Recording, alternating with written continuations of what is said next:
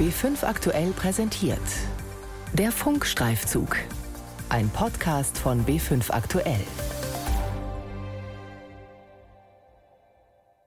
Ich bin Thies Maaßen und auch wenn ich jetzt kein gelernter Jurist bin, sondern Politikwissenschaftler, durch meine Arbeit als Journalist habe ich dann doch immer wieder Einblicke bekommen in das, was in Gefängnissen und Gerichten passiert. Ich habe einige Justizvollzugsanstalten besucht, Stadelheim, Landsberg, Bernau. Und ich habe über viele Gerichtsverhandlungen berichtet, zum Beispiel auch über den NSU-Prozess. Und deshalb hat es mich natürlich interessiert, wie die Justiz mit der Ausnahmesituation umgeht, die wir gerade erleben und die ja vermutlich noch einige Zeit anhalten wird. Stresstest für die Justiz. Corona-Krise bringt Missstände und Probleme ans Licht. Ein Funkstreifzug von Thies Maaßen. Der Saal A101 im Münchner Justizzentrum ist einer der größten Gerichtssäle in Bayern. Fünf Jahre lang bin ich als Berichterstatter hier regelmäßig oben auf der Zuschauertribüne gesessen, während eine Etage weiter unten gegen Beate Zschäpe und die anderen Angeklagten im NSU-Verfahren verhandelt wurde. Damals saßen im Saal regelmäßig über 200 Menschen zusammen. Angeklagte, Verteidiger, Nebenkläger mit ihren Anwälten, Bundesanwälte, Richter, Protokollführer, Gutachter, Zeugen, Wachleute, Pressevertreter, Zuschauer. Natürlich ohne Mundschutz und anderthalb Meter Sicherheitsabstand. So etwas wie der NSU-Prozess in Corona-Zeiten schwer vorstellbar. Dennoch wird jetzt im Saal A101 wieder verhandelt. Seit vier Jahren läuft dort ein anderer Mammutprozess, von dem die deutsche Öffentlichkeit allerdings kaum Notiz nimmt. Zehn Männer und Frauen müssen sich wegen Unterstützung einer terroristischen Vereinigung im Ausland verantworten. Es geht um die kleine türkische kommunistische Partei TKPML, die in Deutschland übrigens nicht verboten ist, aber von der türkischen Regierung als Terrororganisation eingestuft wird. Wegen Corona war der Prozess monatelang ausgesetzt. Seit 11. Mai aber wird wieder verhandelt, unter strengen Auflagen. Nur 13 Medienvertreter und Zuschauer haben Zutritt. Jeder im Saal muss Mundschutz tragen. Auf Richtertisch und Anklagebänken sind Plexiglasscheiben montiert. Verteidigerin Antonia von der Behrens hält diese Maßnahmen dennoch für völlig unzureichend. Ja, das Gericht sieht es als ausreichend an und wir haben Gutachter eingeschaltet, die gesagt haben, das sei ausreichend.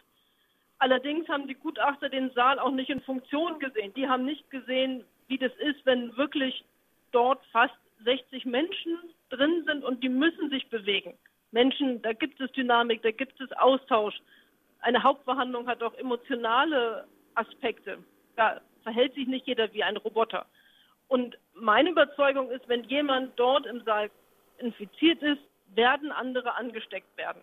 Rund 60 Personen über Stunden in einem fensterlosen Saal von rund 200 Quadratmetern. Das sind umgerechnet etwas mehr als drei Quadratmeter pro Person. Zum Vergleich, laut den Hygienebestimmungen für den Einzelhandel dürfen in Bayern Geschäfte höchstens eine Person je 20 Quadratmetern einlassen. Dass das Münchner Oberlandesgericht trotz aller Bedenken weiter verhandelt, liegt zum einen daran, dass bereits begonnene Verfahren nicht unbegrenzt unterbrochen werden können, sonst müssen sie von vorne beginnen. Zum anderen ist einer der Angeklagten im TKPML-Prozess in Untersuchungshaft. Es ist der Mandant von Antonia von der Behrens. In einem solchen Fall gilt für ein Gericht, und das ist ja durchaus im Sinne von Angeklagten, ein Beschleunigungsgebot. Nicht, dass die U-Haft am Ende länger dauert als die vom Gericht verhängte Strafe. Der Mandant von Antonia von der Behrens saß in der Türkei aus politischen Gründen über 20 Jahre im Gefängnis und hat von Haft und Folter dort gesundheitliche Schäden davongetragen. Nun sitzt er seit fünf Jahren in deutscher Untersuchungshaft, derzeit in der JVA München-Stadelheim. Seine Anwältin fürchtet um seine Gesundheit. Der gehört allein schon aufgrund seines Alters zu einer Risikogruppe. Er ist 60 Jahre alt und hat aber auch Vorerkrankungen, die möglicherweise noch das Risiko erhöhen könnten. Und insofern ist er natürlich besonders gefährdet und versucht sich so gut wie er das kann unter den gegebenen Umständen in der Haft zu schützen. Aber das geht natürlich nur sehr bedingt, so wie die Duschanlagen sind in Stadelheim, wo man Abstandsregeln schlicht nicht einhalten kann. Wie gut funktioniert die Justiz noch in Pandemiezeiten? Wie kann sie ihren Aufgaben gerecht werden, ohne dabei die Gesundheit von Angeklagten und Inhaftierten zu gefährden, aber auch die von Rechts- und Staatsanwälten, von Richtern und Zeugen, von Wachleuten und Verwaltungsangestellten? Angesichts der akuten Bedrohung durch Covid-19 hat die Justiz in Bayern Ende März auf Krisenmodus geschaltet. Justizminister Georg Eisenreich gab die Richtung vor. Auf die Kernbereiche konzentrieren, öffentliche Verhandlungen auf das Nötigste reduzieren. In der Folge wurden zahlreiche Prozesse vertagt oder ausgesetzt, auch am Landgericht München. Sprecher Florian Gliwitzki. Die Coronavirus-Pandemie hat den Arbeitsalltag der Strafjustiz ganz erheblich verändert. Es konnten zahlreiche Verfahren nicht durchgeführt werden. Nach dem Lockdown war die Justiz auf einen Notbetrieb beschränkt. Das galt natürlich auch für die Strafjustiz. Inzwischen versucht die Justiz langsam zurückzukehren zur Normalität, so wie die restliche Gesellschaft auch. Es wurden Verhaltensmaßregeln für die Bediensteten erarbeitet. Es wurden Schutzeinrichtungen beschafft, wie zum Beispiel Hygienewände und Masken. Alle Bediensteten der Justiz sind gehalten, die vom Robert Koch Institut empfohlenen Mindestabstände einzuhalten. Wie viele Prozesse insgesamt in Bayern betroffen waren oder sind, ist unklar. Auch das Justizministerium hat keinen Überblick, was auch daran liegt, dass das Ministerium gar nicht bestimmen darf, was nun stattfindet und was nicht.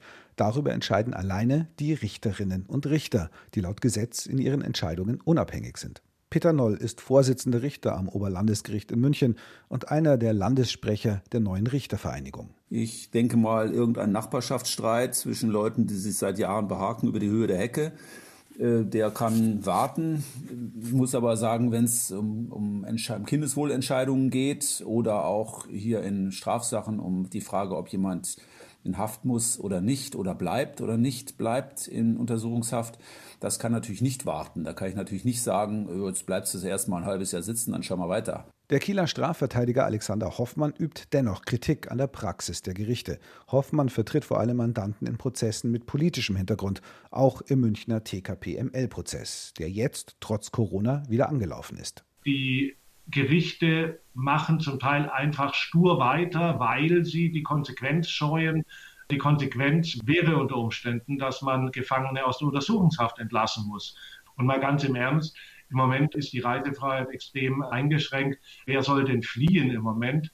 Auch angesichts der höchst problematischen Situation in den Gefängnissen sollten U-Häftlinge freigelassen und Strafen, die wegen weniger schweren Delikten verhängt wurden, erlassen werden, findet Strafverteidiger Alexander Hoffmann in äh, Gefängnissen können sich Inhaftierte nicht aussuchen, mit wem sie wann Kontakt haben, wo sie sich zurückziehen.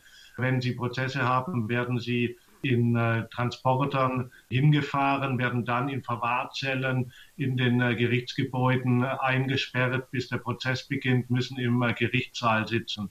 Alle Entscheidungen, alle Abwägungen, die aus der Pandemie folgen werden, auf dem Rücken von den Gefangenen, die ohnehin schon in der schwächsten Situation sind, ausgetragen und zu ihren Lasten gewertet.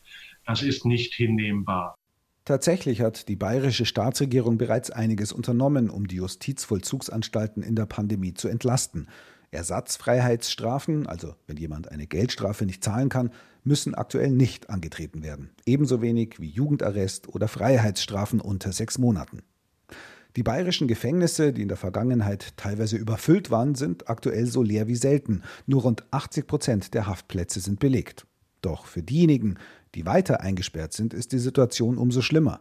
Aus Angst vor Corona sind alle Freigänge und Besuche gestrichen. Therapeutische und seelsorgerische Maßnahmen sind stark eingeschränkt. Resozialisierungsmaßnahmen liegen auf Eis oder stehen ganz vor dem Aus. Etwa das erfolgreiche Projekt Leonhard, das in der JVA München-Stadelheim jahrelang Häftlinge zu selbstständigen Unternehmern ausgebildet hat. Und dazu die allgegenwärtige Angst vor dem Virus, die in Ländern wie Venezuela oder auch Italien zu Gefängnisrevolten mit Toten geführt hat. Auch in bayerischen Gefängnissen gibt es Corona-Fälle. Insgesamt 14 Gefangene sind, Stand Anfang dieser Woche, an dem Virus erkrankt. Die meisten haben sich wohl schon vor ihrer Inhaftierung infiziert. Fast alle sind laut Justizministerium inzwischen genesen. Auch bei 30 Justizbediensteten wurde das Virus inzwischen nachgewiesen. Acht sind aktuell erkrankt. Die Betroffenen werden in solchen Fällen sofort in Quarantäne geschickt. Doch alle ihre Kontaktpersonen in den JVAs zu isolieren, ob Häftlinge oder Kollegen, ist schwierig angesichts der baulichen Gegebenheiten und der teils dünnen Personaldecke. So meldete die JVA Landsberg vor knapp drei Wochen auf einen Schlag fünf Corona-Fälle beim Wachpersonal.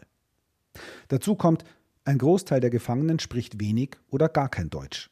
Auf Nachfrage erklärt das Justizministerium zwar, dass man sich bemühe, auch diese Menschen über das Virus aufzuklären, etwa durch Aushänge in verschiedenen Sprachen, doch die Berliner Anwältin Antonia von der Behrens hat andere Erfahrungen gemacht.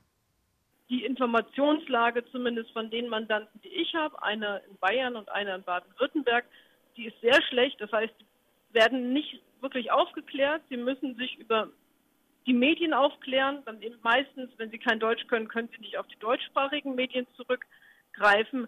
Es herrscht eine große Unsicherheit. Es gehen viele Gerüchte natürlich auch rum, wo diejenigen versuchen müssen, sich davon ähm, ja möglichst fernzuhalten, weil man sonst unnötig nur Panik kriegt. Was ich gemacht habe jetzt als ihre Verteidigerin, ich habe dann, das war jeweils türkisch, Selbstinformationsmaterial herausgesucht, was Hygiene, was Abstandsregeln und ähnliches angeht und ihnen das in die Haft geschickt. Das war für sie sehr hilfreich und sie haben es selber auch noch weitergegeben an andere Gefangene, die ebenfalls Türkisch sprechen und kein Deutsch.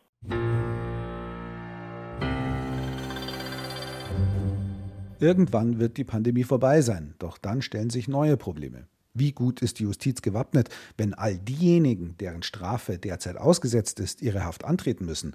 Wenn die Gerichte tatsächlich wieder in den Normalbetrieb schalten und den Berg an Verfahren erledigen müssen, der sich durch die Corona-Zwangspause angehäuft hat? Laut Justizministerium wurden in Bayern zwar in den vergangenen Jahren rund 2000 neue Stellen geschaffen, davon 335 für Richter und Staatsanwälte, und kurz vor dem Lockdown hat die Staatsregierung weitere 90 neue Stellen genehmigt. Trotzdem war Justiz ja schon vor Corona am Anschlag, betont Peter Noll, Vorsitzender Richter am Oberlandesgericht in München. Also so zynisch das klingt, aber die Kolleginnen und Kollegen sind Überlast gewöhnt. Wir hier aktuell haben statistisch eine Belastung von etwa 120 Prozent. Man wird vermutlich etliches durch Überlastarbeit wieder abarbeiten. Manches wird möglicherweise liegen bleiben. Ich kann mir vorstellen, dass die eine oder andere Ordnungswidrigkeit verjährt, aber das ist dann hinzunehmen. Um die offenen Verfahren abzuarbeiten, gibt es Pläne, in Zukunft auch am Samstag zu verhandeln. Außerdem experimentiert die bayerische Justiz mit neuen Verhandlungsformen. So wurde Anfang Mai in München erstmals ein Verfahren per Videoschalte geführt. Das geht derzeit aber nur in Zivilverfahren, betont Gerichtssprecher Florian Gliwitzki. Die Strafprozessordnung lässt eine virtuelle Hauptverhandlung, also eine Hauptverhandlung unter Einsatz von Audio- und Videotechnik, nur in einem sehr, sehr begrenzten Umfang zu. Die Corona-Krise könnte also auch im Falle der Justiz ein Katalysator werden. Die Pandemie verschärft bestehende Probleme derart, dass der Gesetzgeber gezwungen wird, lange aufgeschobene Herausforderungen endlich anzugehen, etwa Digitalisierung oder personelle und finanzielle Ausstattung. Gerichte und Haftanstalten könnten auch dadurch deutlich entlastet werden, dass vergleichsweise geringfügige Delikte entkriminalisiert oder jedenfalls nicht mehr mit Haftstrafen geahndet werden, wie zum Beispiel Schwarzfahren in Bussen und Bahnen. Meine persönliche Meinung zum Beispiel Beförderungserschleichung, eine Vielzahl von Verfahren über letztlich ein Delikt, was man mit Fug und Recht als nicht so schwerwiegend bezeichnen könnte. Aber das ist nicht die Entscheidung der Justiz, das ist die Entscheidung des Gesetzgebers. Stresstest für die Justiz. Corona-Krise bringt Missstände und Probleme ans Licht. Ein Funkstreifzug von Thies Maaßen. Die Redaktion hatte Carola Brandt.